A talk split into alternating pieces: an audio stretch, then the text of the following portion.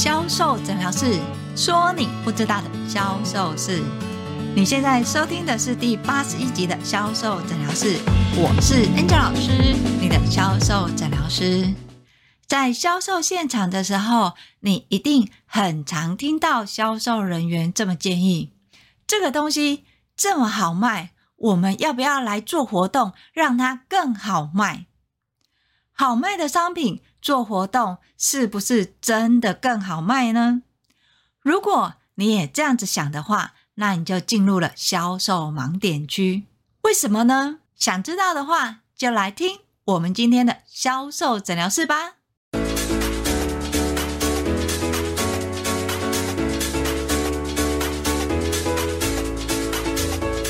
大家好，我是 Angel 老师。相信身为业务主管的你，一定会常常询问销售人员说，下次档期想要做什么活动？或是你们觉得商品要怎么组合会更好卖呢？这时候销售人员多数都会这么回应：我们的 A 商品卖得很好哦，要不要考虑 A 商品做个活动，让它卖得更好呢？听起来好像有道理，这个东西本来就跑得不错了。如果我再给点诱因，让它有活动的话，它是不是会卖得更好呢？事实上，在商品组合，如果你的目的是要创造业绩的话，Angel 老师会说，绝对不要这么做，因为这个商品它不做活动就很好卖了，为什么还要做活动让它更好卖呢？老师。当然是希望可以有更多业绩呀。那你要不要换个角度想？如果这个商品它本来就很好卖了，那它要做活动，应该要跟不好卖的商品绑在一起呀。老师，你说的这话是没有错啊，可是问题是。我的商品这个本来很好卖，但是它只要跟不好卖的商品绑在一起，你知道吗？我好卖的商品都会变成不好卖。我当然要好卖的跟好卖的绑在一起呀。是的，销售人员会这个概念，我好卖的跟不好卖的绑在一起。当然会影响到我好卖的商品啊，甚至于我有可能为了要让这个不好卖的商品跟着一起出去，还花费更多时间，还不如让这个好卖的商品组合，让它更好卖，不是更好吗？如果你也这样子想的话，那么业务主管你就要开始思考，为什么？不好卖的商品跟好卖的商品绑在一起会不好卖，是不是因为这两个商品的属性是完全不同的，或者是说销售人员他其实是有自己的销售喜好？在销售卖场的时候，我们其实很常遇到，如果公司没有统一的销售培训的话，你就会发现你有四个不同的销售卖点，这四个销售的卖点，他们的畅销品都不一样。例如 A 专柜，他可能喜欢美白。那么这个柜的客人买美白的商品就会比较多，但是 B 专柜的销售人员喜欢抗老，那么这个专柜的客人买的抗老就比较多。好，如果一旦买抗老商品的客人走到了卖美白上产专柜的客人，他收到的请问是美白的讯息还是抗老的讯息？相信。一定是美白的嘛？那这个时候，客人会坚持买抗老的还是美白的？答案其实是美白哦。为什么？因为 A 专柜它擅长卖美白的商品嘛。那这么说来，客人到底是喜欢抗老的商品还是美白的商品呢？其实我们都知道。客人其实不太清楚自己真正需要什么，尤其是在实物销售的时候，客人其实是很愿意相信销售人员的专业的。只要销售人员可以依据客人的肤质、肤况跟皮肤的问题，提出有效率或是听起来好像真的很厉害的专业的话，客人大部分都会相信销售人员的专业。如果是这样的话，那么你再想想看，你的商品是要美白卖的比较好，还是抗老卖的比较好？回到原来的问题嘛，要看这个商品是在哪一个专柜贩售的，对吧？对的，所以以公司来看，公司要看的商品不是每一个单点它什么东西卖得比较好，所以我针对这个地方做了他们卖得好的组合。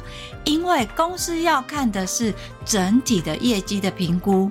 如果我同样的商品分别有保湿、美白跟抗老，我们举保养品的例子来说。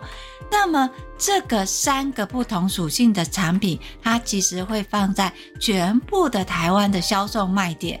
公司要去规划跟想的一个活动组合，绝对不是北部抗老卖比较好，所以我就组抗老的商品；南部美白卖得比较好，所以我就组美白的商品。不行，因为你这样子就失去了品牌的一致性。对客人来说，客人如果要持续的跟你买，那么你要卖的就是品牌。如果你今天只是让销售人员为了销售而销售，就会沦为所谓的价格战。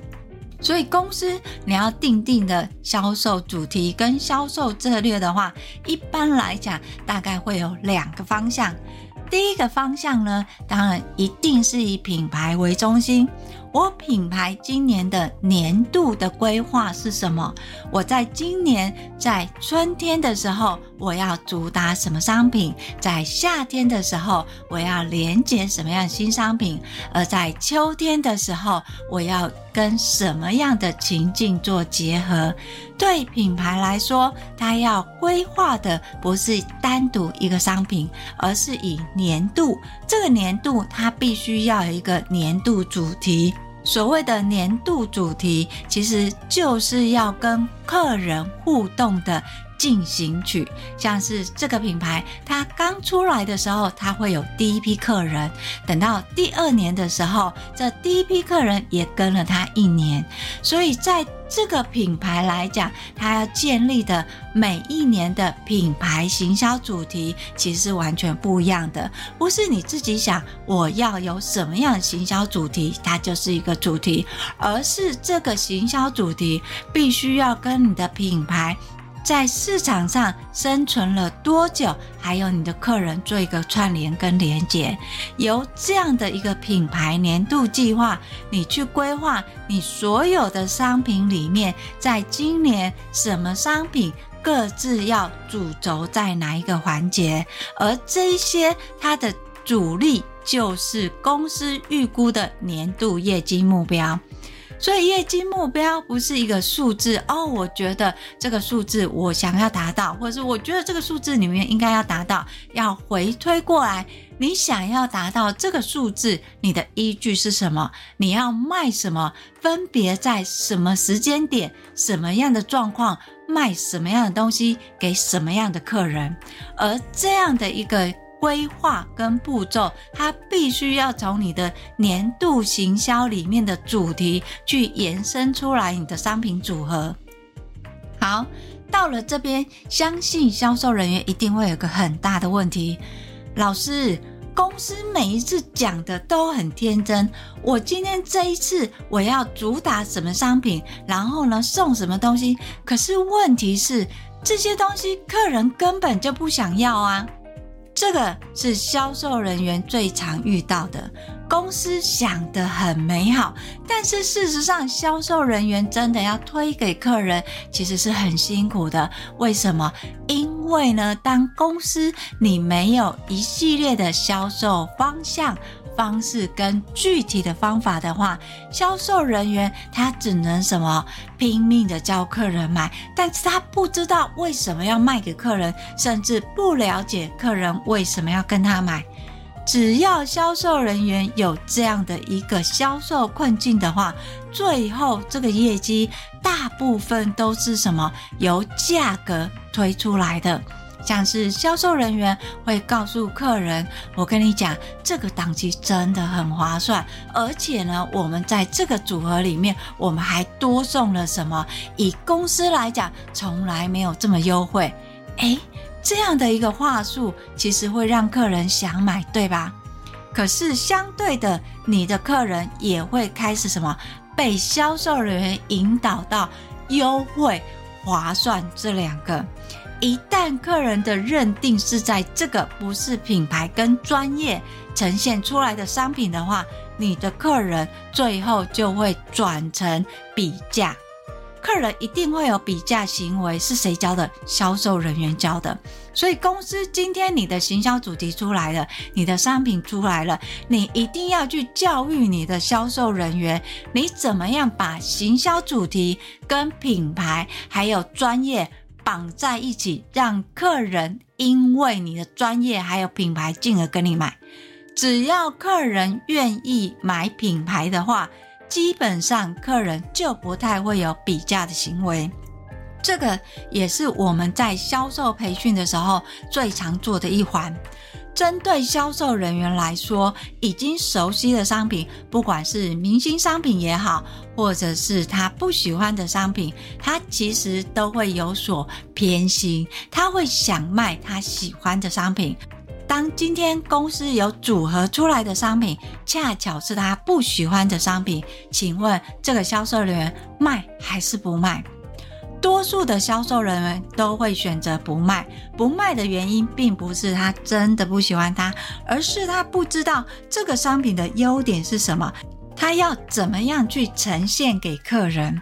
其中我们最常见的销售问题是，销售人员会告诉你：“老师，这个商品我用过，可是它真的不好用。”“老师，这个商品我没有用过。”但是我的客人跟我讲，他真的很难用。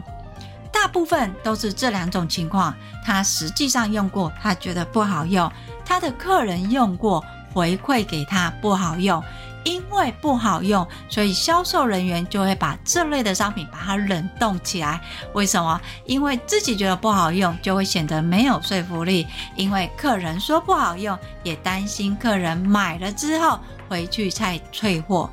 所以在面对客人的时候，如果销售人员他没有一个十足的把握跟专业的认定的话，基本上稍微有点问题的商品，他其实都不会主动推的。真的要推，又或者是说客人买回去的情况，大部分都是因为半买半相送。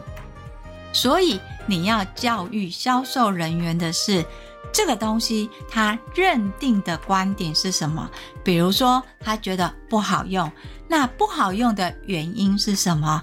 不好用的状态是什么？我们最常看到的是客人或是消费者认定的不好用，有可能是来自于效果。他认为这个商品没有销售人员讲的那么的厉害，实际上用根本没有那么棒，而销售人员也会认为这个商品。没有销售手册上或是商品介绍讲的这么的神奇，自己用是完全无感。但是你知道吗？销售人员也有可能是二十五岁的销售人员，他认为的不好用的商品，却是针对四十岁的顾客群，也就是所谓的抗老产品。他没有皱纹的情况之下，他用这个商品，他一定会觉得不好用，也没有效果。为什么呢？因为呢，熟龄肌它比较什么，倾向于油脂度高，而你年轻的肌肤是不是最讨厌油油腻腻的？所以使用上来讲，它觉得不好用，因为整个触感是油腻的嘛。再来就是效果，他觉得，诶，它虽然呢有强调会紧实，但是它没有皱纹呢，所以它也不会感觉到紧实的效果嘛。好，换另外一个角度，客人他的年龄符合了。他一样是四十岁，有皱纹，属于熟龄肌，但是他买回去，他觉得不好用，没有效果，而这不好用呢，是他觉得他对他的皱纹的改善好像没什么变化。这时候要了解的是客人使用的状态。客人在使用这个商品的时候是涂上去就好，还是事实上他甚至于有可能使用的方向跟力道根本是错误的。如果客人一开始的方法就错的话，你又怎么样期望这个商品它是有效果的呢？所以你要先让销售人员理解这个商品所谓的不好用的原因点是什么，为什么销售人员或是客人会有这样的理解？知道问题跟原因之后，你才可以告诉销售人员这个商品的优势是什么。Angel 老师最常说的是，所有的商品它其实都有好用的地方，就看你怎么用。再好的商品，如果你用的方法错误了，它也会是一个地雷商品啊。知道这一点之后，你就会知道销售人员为什么会觉得有的商品不好用，因为他不知道这个商品怎么卖，所以先告诉他。所以你要教育他，这个商品如果要好卖，要怎么卖？好，知道了我的商品的组合到底要不要好卖？我们刚刚前面有讲到两个原因嘛，一个是你必须要先知道说你的品牌的年度的主题，从年度的主题去规划你每一季要主打的商品跟规划，不可以让销售人员牵着走。销售人员说这个好卖，他做活动你就顺势而为，不行哦，因为你的业绩是要逐年成长的，你必须要知道今年度你要做到多少业业绩，你要怎么做？要卖些什么商品，进些什么货？不要进太多货，结果造成什么？库存太多了，然后最后为了清库存呢，又牺牲掉净利。所以从你的年度的行销主题、品牌加专业，最后才是商品才会产生你所有的业绩。还有一种情况呢，就是去年可能很好卖，今年呢可能它就会不好卖。在这个时候，如果你以为有着既定的哦，我这个商品去年很好卖，所以我今年一样要进来，让今年更好卖的话，这个其实风险是很高的。当你认为去年很好卖，今年其实就不见得很好卖。举个例子来说。在最早缺口罩的时候的第一年，你只要有库存，是不是很容易就马上卖掉？甚至你再贵一倍都可以卖掉嘛。但是当口罩的货源稳定的时候，你还是进一样的口罩进来的话，请问你的口罩还会卖得很好吗？一定不会嘛。所以这个的商品。好卖的定义，你就要先去评估它是不是因为时事跟环境所促成的好卖的假象。今年好卖，不代表明年好卖。所以很多行销跟采购在看数据的时候，有可能会看今年的商品数据，或是去年的商品数据，甚至前两年的商品数据。要记得哦，当你看到这个商品忽然去年整个卖很好的时候，今年是不是要下单？你就要先评估整体的环境。这个商品去年忽然好卖，它一定有一个问题。这个商品去年忽然好卖，它一定有某种因素存在。我们要先去找这个因素，在今年还存不存在？如果今年还是有一样的因素存在的话，那你的商品它是不是要有进阶的？不是单纯同样的商品进来，这个商品它有可能可以再做一个变化，又或者是再做组合，甚至异业结合。但就是不能单独跟去年一模一样，因为这种爆发性的商品，去年好卖，今年就不见得好卖哦。因为今年的竞争者有可能变多。像再举一个例子，像是日历，在去年的日历，有些人可能就赚了一波，所以今年更多人加入这个日历的行列了。好，那更多人加入的时候。同样的日历，客人为什么要跟你买？只是因为他去年有跟你买吗？那他去年跟你买，他今年一定会跟你买吗？为什么？你要让客人知道你的为什么，他才会采取购物的行动。所以哦，要记得，你今天在卖商品的时候，要做活动的时候，不能只是听主管或是业务人员告诉你这个商品很好卖，所以我们要做活动让它更好卖。你要回推过来去想，你的业绩的总年度目标是什么？这个总年度目标的业绩是怎么来的？为什么这样定？在一年当中，春夏秋冬，它各自组合是什么？最重要的是，你不是只是单点贩售，你是全省哦。你会有北中南，在北中南的消费属性不一样的时候，你就不能让销售人爱卖什么就卖什么，你一定要有品牌的一致性。就算在南部，它特价的商品卖得特别好，你也一定要有一个品牌的主题跟主角，跟全省是一样的。为什么？因为这个是客人看你的品牌，而不是看你的商品。